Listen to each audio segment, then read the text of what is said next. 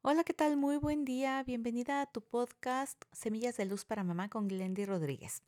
Hemos llegado al día de la integración de la información sobre el enneagrama.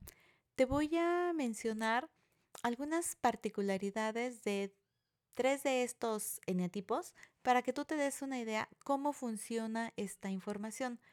Porque de acuerdo a las características que tú hayas identificado, por ejemplo, digamos que tienes como más inclinación a que quizá tu eneatipo pueda ser el número 2.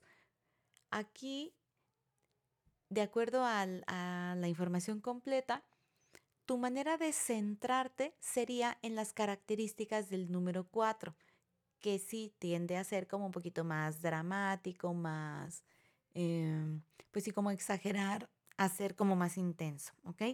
Entonces, bueno, ahí sería como que el eneatipo 2 se centra en el 4 y se descentra en el número 8. Ahí tendría que verse las características de estos dos eneatipos más. Te voy a poner, por ejemplo, el número 4. El 4 se centra en el 1, que es mucho más ordenado, organizado, estructurado, metódico, etc. Y se descentra en el número 2. Y, por ejemplo, el número 6, vamos a encontrarnos con que se centra en las características del número 9 y se descentra en las características del número 3.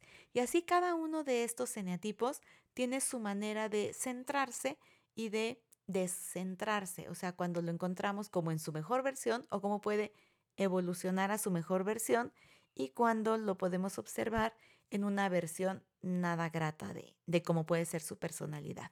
Entonces, bueno, aquí con esta información que vemos, te, como te decía en uno de los episodios, puedes preguntarme directamente para ampliar un poquito, pero para mayor, mayor, mayor profundidad, pregúntame en qué test lo puedes encontrar mucho más preciso. Así que, bueno, yo espero que esta información te empiece a dar luz en cuanto a a cómo es tu personalidad y la de tus hijos. Y algo muy importante de rescatar en el enneagrama es que su visión es a la transformación, a la evolución, a tener mayor conciencia y llegar a ser nuestra mejor versión. Y cuando somos esa mejor versión, pasamos a nuestra mejor, mejor eh, versión. Así que esto no es para allá, así soy y tan tan se acabó. No.